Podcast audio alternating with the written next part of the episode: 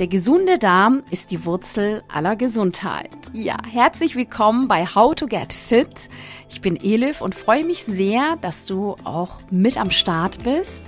Und äh, ja, ich denke, du weißt auch schon, ähm, um welches Thema es sich heute äh, dreht.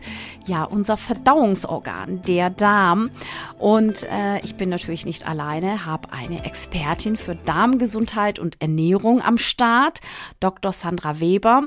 Und ich will es jetzt gar nicht künstlich in die Länge ziehen, sondern äh, starte auch direkt mit dem Interview und wünsche dir ganz viel Spaß dabei und bin mir sehr, sehr sicher, dass du sehr, sehr viel auch für dich mitnehmen wirst. So, Sandra, ich habe dich ja gerade schon äh, der Community äh, so kurz vorgestellt, angeteasert und natürlich wäre es jetzt nochmal toll und schön, wenn du kurz nochmal äh, dich selber vorstellst. Gerne und vielen Dank für die Einladung. Ich freue mich total hier zu sein. Genau, ich bin Sandra, Dr. Sandra Weber und ich bin eigentlich Zahnärztin tatsächlich. Das wissen viele immer gar nicht. Aber ähm, ich musste mich gezwungenermaßen schon ziemlich früh, auch während dem Studium, mit der Darmgesundheit auseinandersetzen, weil ich selbst viele verschiedene gesundheitliche Probleme hatte. Also das waren zum einen extreme Bauchschmerzen. Ich hatte immer Bauchschmerzen, aber ich war auch ständig müde. Ich habe wirklich teilweise 13 Stunden geschlafen und war immer noch müde und hatte permanent Probleme mit meiner Haut. Und ähm, ja, das hat sich natürlich nicht sonderlich gut angefühlt. Und was macht man dann? Man geht dann zum Arzt. Und dann bin ich von Arzt zu Arzt gehüpft und alle haben immer gesagt, Frau Vira, Sie sind gesund, wir können nichts finden. Und ähm, das konnte ich natürlich irgendwie immer nicht akzeptieren und habe immer weiter gesucht und habe aber immer dieselbe Antwort bekommen, Sie sind gesund, finden Sie sich damit ab und so weiter. Und war natürlich unglaublich unglücklich darüber, weil ich mich überhaupt nicht gesund oder gut gefühlt habe. Da war ich Anfang 20, also ganz jung. Und ähm, ja, irgendwann bin ich dann doch mal auf einen Arzt gestoßen, der ein bisschen anders gedacht hat und der hat sich dann zum allerersten Mal meine Darmgesundheit angeschaut. Und der hat dann festgestellt, dass ich zu dem Zeitpunkt unter einer starken Dysbiose gelitten habe, also einem starken Ungleichgewicht der Darmflora. Und daraus eben diese verschiedenen vermeintlich unzusammenhängenden Beschwerden entstanden sind. Und das war dann mein persönlicher Einstieg in die Darmgesundheit. Ja, Wahnsinn. Das ist ja wirklich auch eine spannende Geschichte, wenn du sagst jetzt, ne, eigentlich Zahnärztin und dann doch irgendwie in einer ganz anderen Richtung und natürlich mit der eigenen Geschichte.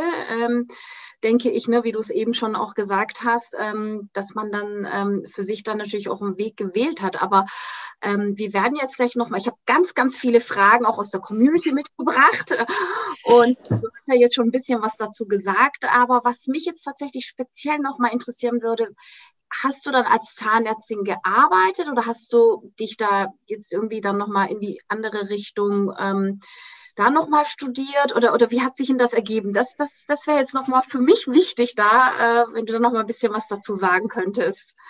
Gerne, das ist äh, oft verwirrend, wenn man dann fragt, oh, wie, wie kommt eine Zahnärztin zur Darmgesundheit?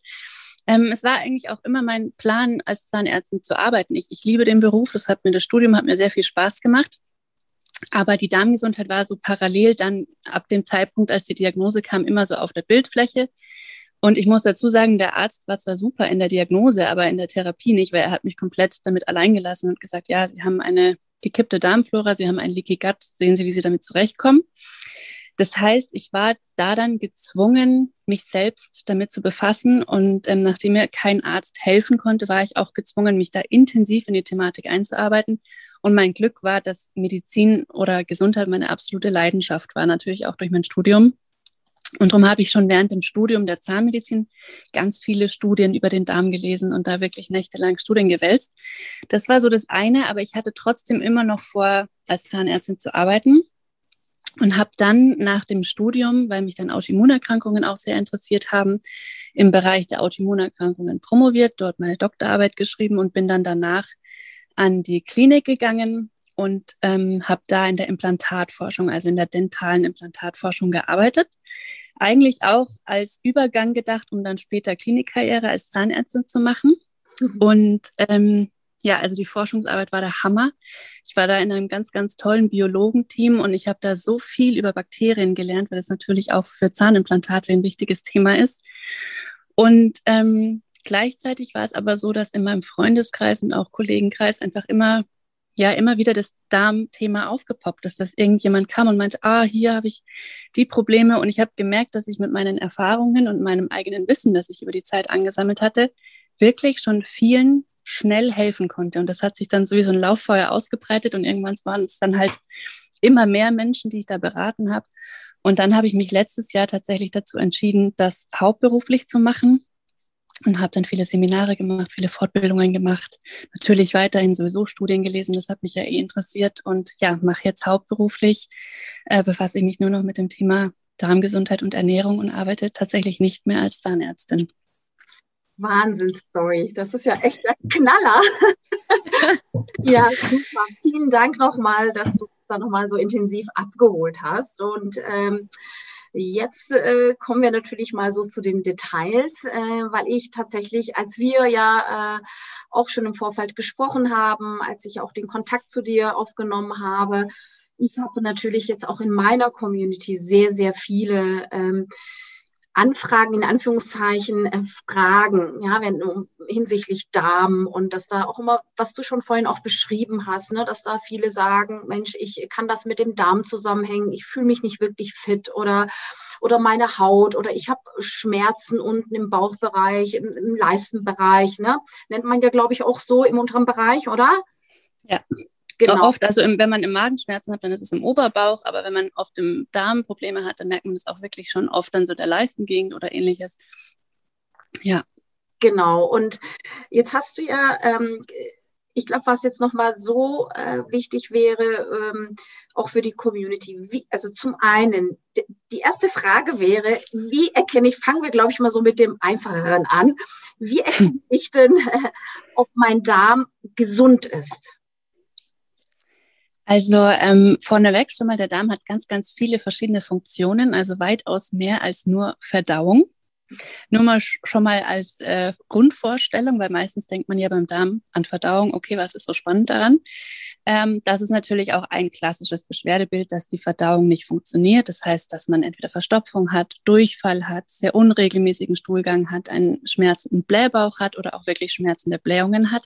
Das sind so die klassischen Darmsymptome, die, denke ich, auch jeder noch irgendwie mit dem Darm verbindet.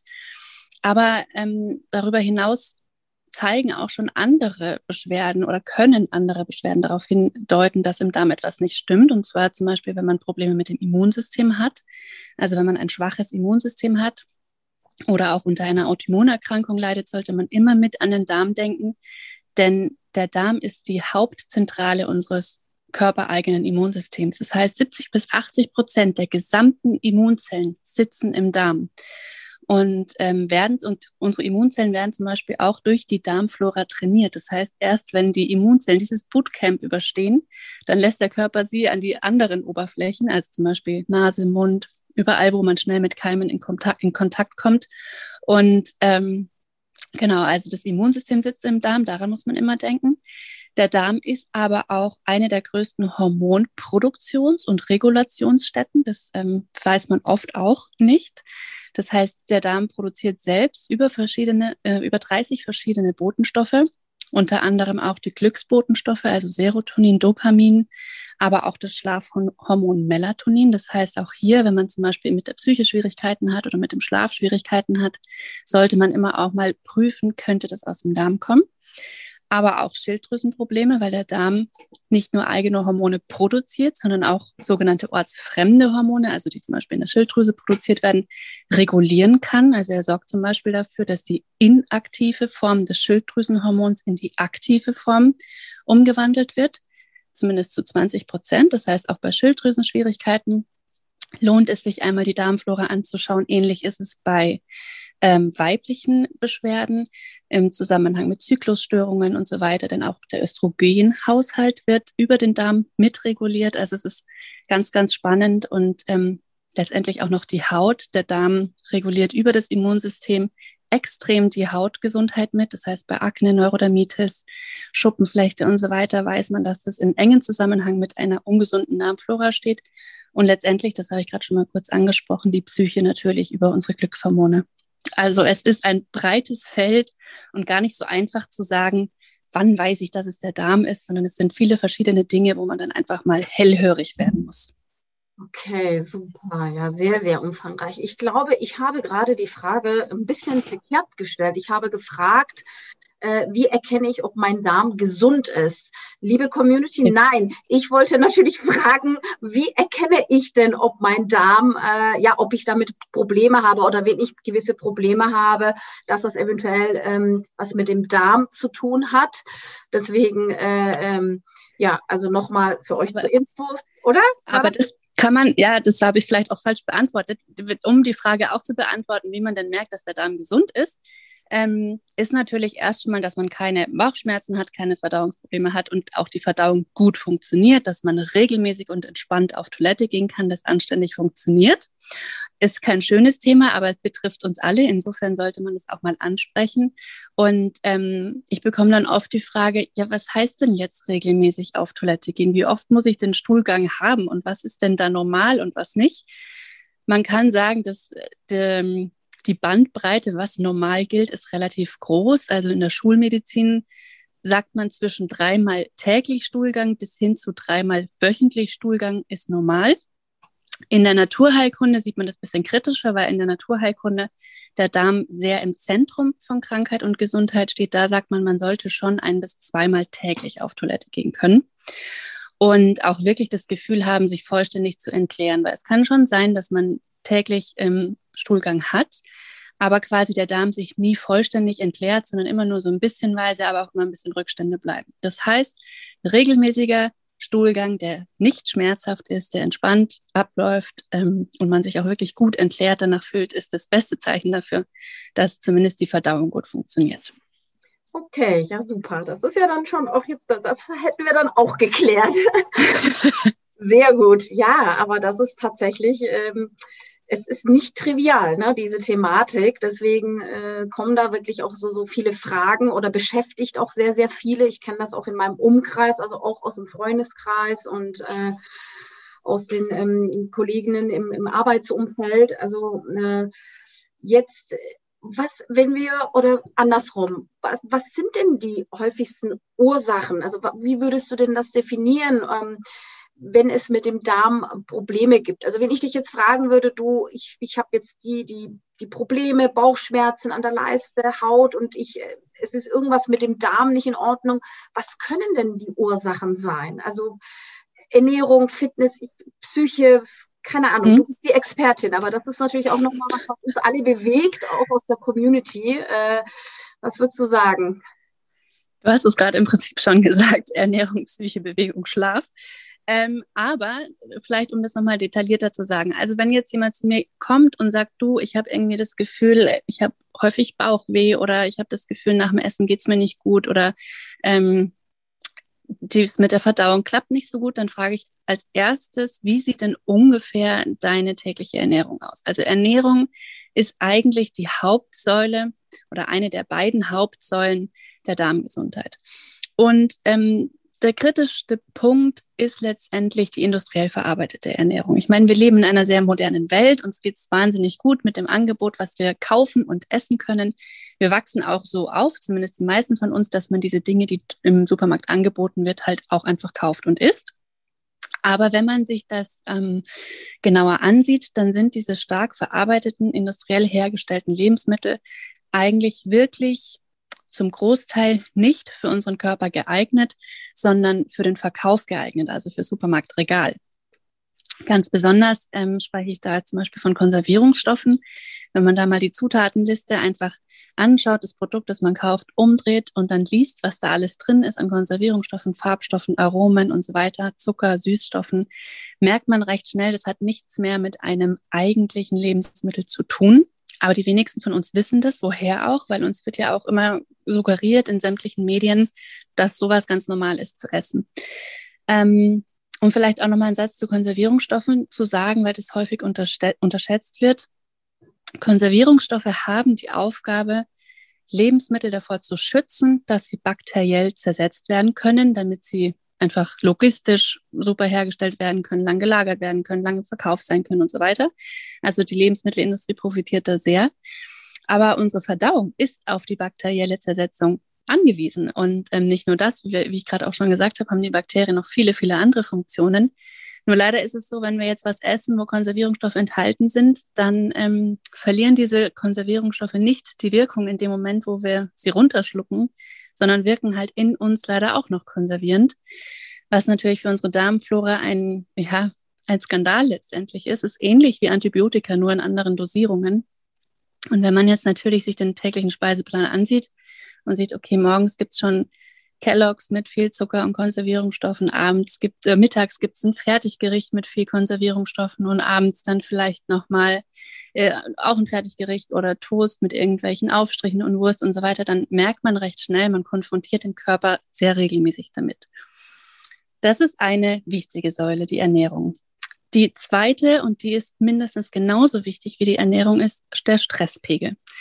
Das heißt, das sind die meine zwei Standardfragen. Wie ernährst du dich und wie würdest du gerade deinen Stresspegel aktuell einordnen? Und ich meine, ein Leben ohne Stress gibt es nicht. Das ist auch okay. Aber es kommt auf diesen chronischen Stress drauf an. Also so kurzer, akuter Stress ist vollkommen normal, damit kann unser Körper umgehen. Aber mit chronischem Stress nicht, weil ähm, ja, was letztendlich passiert, wenn der Körper unter Stress gerät, ist, dass so ein Urzeitmechanismus abläuft. Also unser Körper denkt dann, er muss sich vorbereiten auf Kampf oder Flucht. Das ist das, wie der Urzeitmensch reagiert hat. Stressfaktoren hieß entweder flüchten vor einem Tier oder kämpfen mit einem gefährlichen Tier. Das heißt, die Muskulatur wird, ach Quatsch, das Blut wird in die Muskulatur gepumpt und von den Organen wie Verdauung oder Fortpflanzungsorgan abgezogen, weil während dem Kampf und während der Flucht möchte niemand verdauen oder sie fortpflanzen. Das heißt, das wird ähm, die Durchblutung der Verdauungsorgane wird minimiert. Das ist für kurze Zeit kein Problem. Aber viele von uns haben ja nicht kurzzeitigen Stress, sondern wirklich dauerhaft anhaltenden Stress. Das heißt, man geht abends mit dem Stress ins Bett, wacht morgens mit dem Stress wieder auf und hat ihn den ganzen Tag. Das bedeutet, unsere Verdauungsorgane sind langfristig minder versorgt, was sich natürlich dann langfristig auf die Darmgesundheit auswirkt. Das heißt, chronischer Stress ist Punkt Nummer zwei. Und Punkt Nummer drei und vier sind Bewegung und Schlaf. Also Bewegung ist auch wichtig, wobei da geht es jetzt nicht um Hochleistungssport, sondern wirklich regelmäßige, moderate Bewegung, weil dadurch der Lymphfluss angeregt wird, die Darmmuskulatur angeregt wird und auch einfach der Abtransport von dem Speisebrei besser funktioniert. Und dadurch natürlich auch, sage ich mal, der, der verdaute Brei nicht so lange im Darm bleibt und schlechte Stoffe natürlich auch möglichst schnell ausgeschieden werden sollen. Und wenn man sich jetzt zum Beispiel sehr wenig bewegt, sehr viel sitzt, dann kommt es sehr oft zu Verstopfung. Und dadurch können, ist die Schleimhaut natürlich, die Darmschleimhaut auch lange mit dem Stuhl in Kontakt und kann durch die toxischen Stoffe, die ausgeschieden werden sollen, gereizt werden oder im schlimmsten Fall die Stoffe sogar wieder aufnehmen. Und ähm, das war die dritte Säule. Und die vierte Säule ist Schlaf. Das ist einfach so, die Darmschleimhaut regeneriert sich am besten, wenn wir schlafen. Das heißt, man muss auch darauf achten, dass man regelmäßig ausreichend schläft. Wow. das war jetzt einmal Deep Dive in äh, Darmgesundheit. Nee, das ist ja aber auch wichtig, weil äh, ich denke, ähm, so wie du das eben auch schon gesagt hast, dass das vielen nicht bewusst ist. Wir wissen, dass, äh, also es gibt ja einfach gewisse Dinge, da wissen wir, dass das nicht gesund ist, ne, das ist, ach, das ist wie Alkohol, Rauchen etc. und so weiter und so fort. Ich denke, diese ganze Thematik mit der Ernährung wird sehr, sehr stark unterschätzt, ja, eben auch Auf mit Konservierungsstoffen. Und also ich kenne das ähm, von meinem Mann. Wir sind jetzt irgendwie seit, seit zehn Jahren zusammen und vor meiner Zeit hat er sich natürlich auch irgendwie, das, das hat ihn überhaupt nicht interessiert und Ernährung. Ja. Anfänglich habe ich dann noch so einmal irgendwie Weißbrot, einmal für mich Vollkorn, also wirklich für mich Vollkornnudeln, für ihn irgendwie Weizen und also die, so die ganzen Sachen halt auch so ein bisschen Fertigprodukte. Ich war da aber auch schon relativ schon mit Mitte, Mitte 20 raus aus der Nummer, weil ich selber auch ganz stark Akne-Probleme hatte früher und äh, geht ja auch nicht immer darum, um schlank oder so Ernährung, aber ich hatte wirklich nee. sehr, sehr starke Probleme, also gerade Akne und überhaupt habe mich nicht fit gefühlt. Und er sagt, um das mal abzukürzen, gerade wegen der Ernährung, er hat auch chronischen Rheuma, also zum Beispiel. Mhm. Und er sagt, das ist echt der Wahnsinn. Ich habe ihn auch nie zu irgendwas gezwungen. Das hat sich dann einfach ergeben. Aber es ist schon auch bei ihm, gerade auch was so Darm und Stuhlgang angeht und so weiter, dass er sagt, ja. das, ist, das ist schon krass, wie sich das auch verändert hat. Und ich äh, bin dir so dankbar und ich denke auch die Community, dass du das jetzt mal gerade bei der Ernährung auch so intensiv nochmal beleuchtet hast. Ähm, das ist wirklich vielen nicht bewusst. Viele sagen dann, ja. naja, ich mache Sport oder ich habe doch einen gesunden ja, Lebensstil, ähm, viel an der frischen Luft und aber gerade das mit diesen ganzen industriell verarbeiteten Produkten und äh, das ist mir auch unheimlich wichtig, dass du da nochmal wirklich ganz detailliert das ähm, dargestellt hast. Und hinsichtlich Stress hätte ich jetzt nochmal eine Frage. Und zwar, also das war mir tatsächlich jetzt selber gar nicht so bewusst, wahrscheinlich vielen anderen auch nicht. Äh, chronischer Stress. Also ist das auch so, es gibt ja irgendwie einen positiven Stress, also ich arbeite viel oder es ist irgendwie viel, alles unter einem Hut bringen, irgendwie Kinder, Job und dann äh, falle ich abends irgendwie tot ins Bett, bin aber irgendwo auch zufrieden, weil es doch irgendwie ein positiver Stress war oder ist. Dann gibt es ja aber auch so einen Stress, wo ich mir vielleicht über jetzt auch vielleicht in Corona-Zeiten, ne, so Kopfkino, mhm. Gedankenkarussell, Stress, was wird, wie ist es, oder in einer Beziehung, wenn man nicht weiß, wohin geht die Reise oder also was ist mit dem Job? Also meinst du wahrscheinlich eher so einen chronischen Stress oder so einen negativen Stress oder kannst du da noch mal ein bisschen was dazu sagen? Also erstmal nochmal zum Unterschied positiver Stress oder negativer Stress. Also tatsächlich ist es so, dass auch positiver Stress, wenn es zu viel wird, einfach wenn man überall 100 Prozent gibt, sich negativ auswirken kann. Das muss man mal ganz klar sagen. Positiver Stress heißt einfach nur, dass man emotional ein bisschen besser dabei ist und einem die Dinge Spaß machen. Trotz alledem sollte man immer darauf achten, dass man dem Körper entsprechende Gegenleistung, also Entspannungsphasen gibt. Und beim positiven Stress ist es zum Beispiel auch gerade so, den nimmt man in der Regel nicht mit in den Schlaf. Man weiß zwar dann, okay, morgen ist die To-Do-Liste wieder voll, aber man geht mit einem positiven Gefühl in den Schlaf. Bei negativem Stress zum Beispiel ähm, auch wenn man sich Sorgen um ein Familienmitglied macht oder Geldsorgen hat oder Dinge, die man einfach gerade auch nicht lösen kann, ist das natürlich ein permanent ähm, negativer Stress. Und was da vielleicht nochmal wichtig ist, ähm, das Beste ist erstmal zu analysieren, welche Stressfaktoren habe ich gerade. Wirklich mal ganz mal pragmatisch hinsetzen und aufschreiben. Und dann stellt man immer fest, es gibt Stressfaktoren, die würden sich rein theoretisch vermeiden lassen und es gibt Stressfaktoren, die lassen sich nicht vermeiden. Klar, ein krankes Familienmitglied wird nicht über Nacht gesund und die Sorgen sind weg. Aber vielleicht der falsche Job, vielleicht die falsche Partnerschaft, vielleicht eine Wohnung, in der man sich nicht wohlfühlt, sind Dinge, die sich verändern lassen. Dazu gehört natürlich Mut. Man kann nicht einfach von heute auf morgen, sagen, ich glaube, mein Partner und ich lassen die Geschichte. Aber man sollte das alles mal ähm, analysieren und dann auch wirklich, wenn man merkt, dass es langfristig sich nicht bessert, da auch Veränderungen angehen. Das ist eine. Und bei den Faktoren, die man nicht verändern kann, ist es wichtig, dass man Entspannungstools lernt, Entspannungsmethoden lernt. Das kann Yoga sein, das kann Pilates sein, das kann Meditation sein, das kann Atemübungen sein, das kann Mus äh, äh, na, progressive Muskelrelaxation mhm. sein, autogenes Training sein. Da ist es auch Typsache, was einem gefällt. Der eine sagt, oh Gott, also Meditation schaffe ich noch überhaupt nicht. Ich mache jetzt mal eine Atemübung. Wichtig ist nur, dass man sich solche Methoden raussucht und übt. Also es ist niemand, der gestresst ist, der anfängt zu meditieren und sich hinsetzt und sagt, ja, es klappt bei mir super. Ich meditiere 20 Minuten und denke an nichts. So ist es natürlich nicht, sondern dass man wirklich sich auch da geduldig hinsetzt und das übt, um eben dem Körper ganz bewusste Phasen der Entspannung zu geben, in denen er heilen kann, regenerieren kann, reparieren kann. Das ist ganz, ganz wichtig, dass man sich gerade zum Beispiel auch, wenn man weiß, im Job, wow, ich glaube, die nächsten drei Monate werden knackig, sich schon mal explizit Phasen einräumt. Und das, das reicht zum Beispiel zu sagen, okay, ich mache morgens drei Minuten eine Atemübung. Reicht wirklich. Dass man morgens sich hinsetzt, den Timer drei Minuten stellt und anfängt, eine Atemübung zu machen. Und so kann man dann schon auch Stress, sage ich mal, gut austarieren. Und wenn man weiß, ich habe jetzt eine stressige Phase, die lässt sich nicht ändern, dem gut entgegenwirken. Ja, der Knaller. Und was ich gerade noch zu dem vorherigen Thema sagen wollte mit der Ernährung, ähm, ich sehe das ganz oft bei jungen Mädchen oder jungen Frauen, die sehr gesundheitsbewusst eigentlich schon sind, vielleicht auch sehr auf ihre Figur achten und dann immer sagen, ja, aber ich, ich achte sowieso schon auf meine Kalorien und meine Makros stimmen auch und ich esse viel Eiweiß und ich achte darauf alles und es ist eben nicht, es sind nicht nur die Makronährstoffe, es sind einfach auch wirklich die Mikronährstoffe, die Vitamine, die Minerale, die ganzen Nährstoffe und man kann sich ähm, ja, die industriellen Faktoren mit Konservierungsstoffen und so weiter werden da gar nicht berücksichtigt. Und dann ist es, es sind oft junge Frauen enttäuscht, wenn sie kommen und sagen, ich ernähre mich schon gesund, irgendwie klappt es nicht.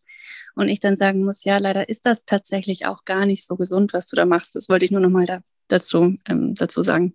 Ja, nee, das ist auch sehr, sehr wichtig, gerade bei, bei, bei den jungen Menschen. Das fällt mir auch immer mehr auf und äh, finde das auch nochmal klasse, dass du das auch nochmal unterstreichst, weil äh, es ist halt ein Salat ist nicht gleich ein Salat oder ein Müsli-Riegel. Ja, da muss man ja, auch genau. mal irgendwie mal umdrehen und gucken, was ist denn da alles drin und ähm, woher kommt das, wie entsteht das und deswegen, das ist vielleicht halt vielen nicht so bewusst, ähm, wo man nicht so drauf achtet.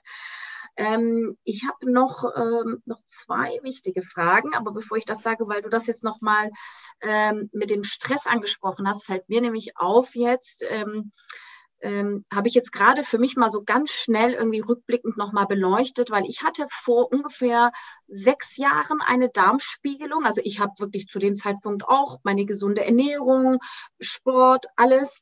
Aber ich hatte tatsächlich auch eine, auch eine schwierige Phase, Stress, also aber ähm, sowohl positiv als auch negativ. Vieles war ungewiss und ähm, wir sind da irgendwie umgezogen von Stuttgart nach Ulm und wir hatten irgendwie so ein bisschen, ich sag mal so Aufbruchstimmung, alles neu.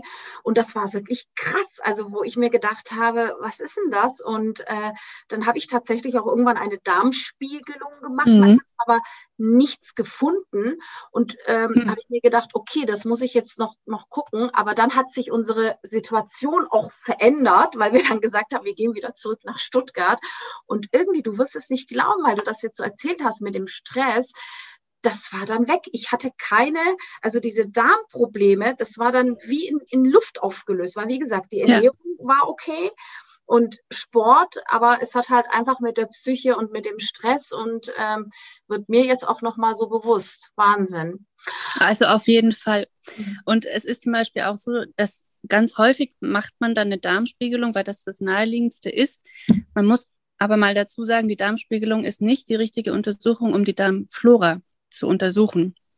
Die Darmspiegelung ist absolut wichtig und richtig, damit man einfach mal die, sage ich mal, ganz kritischen Themen wie Krebserkrankungen oder chronisch entzündliche Darmerkrankungen abklärt, ganz wichtig. Aber man kann durch die Darmspiegelung die, die, das Mikrobiom, die Bakterien nicht sehen. Dazu muss man wirklich eine Stuhlprobe abgeben, mikrobiologisch analysieren lassen und dann kann man erst sagen, wie es dann um die Darmflora steht. Also das sind zwei verschiedene Dinge.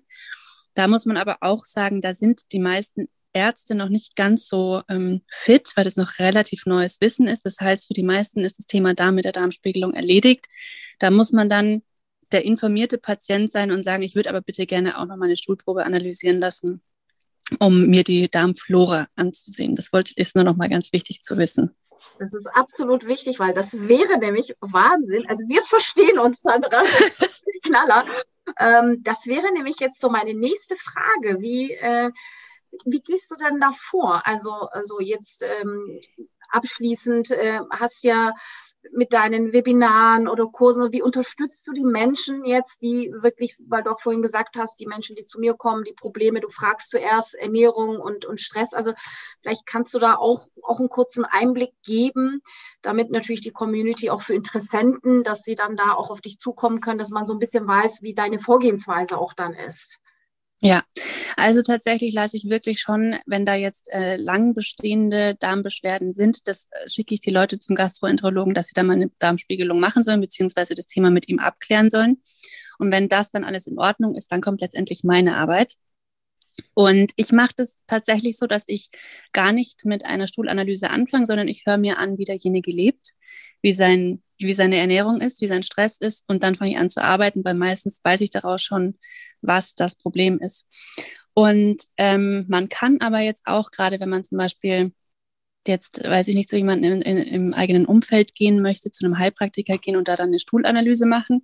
Das mache ich dann auch, wenn ich das Gefühl habe, wir kommen nicht so voran, wie ich mir das vorstelle. Dann kann man eine Stuhlanalyse machen. Und ähm, da ist es dann immer wichtig, dass die Darmflora möglichst breit aufgestellt ist. Das heißt, ich möchte dann im Stuhlbild sehen, dass da ganz, ganz viele verschiedene Mikroorganismen leben.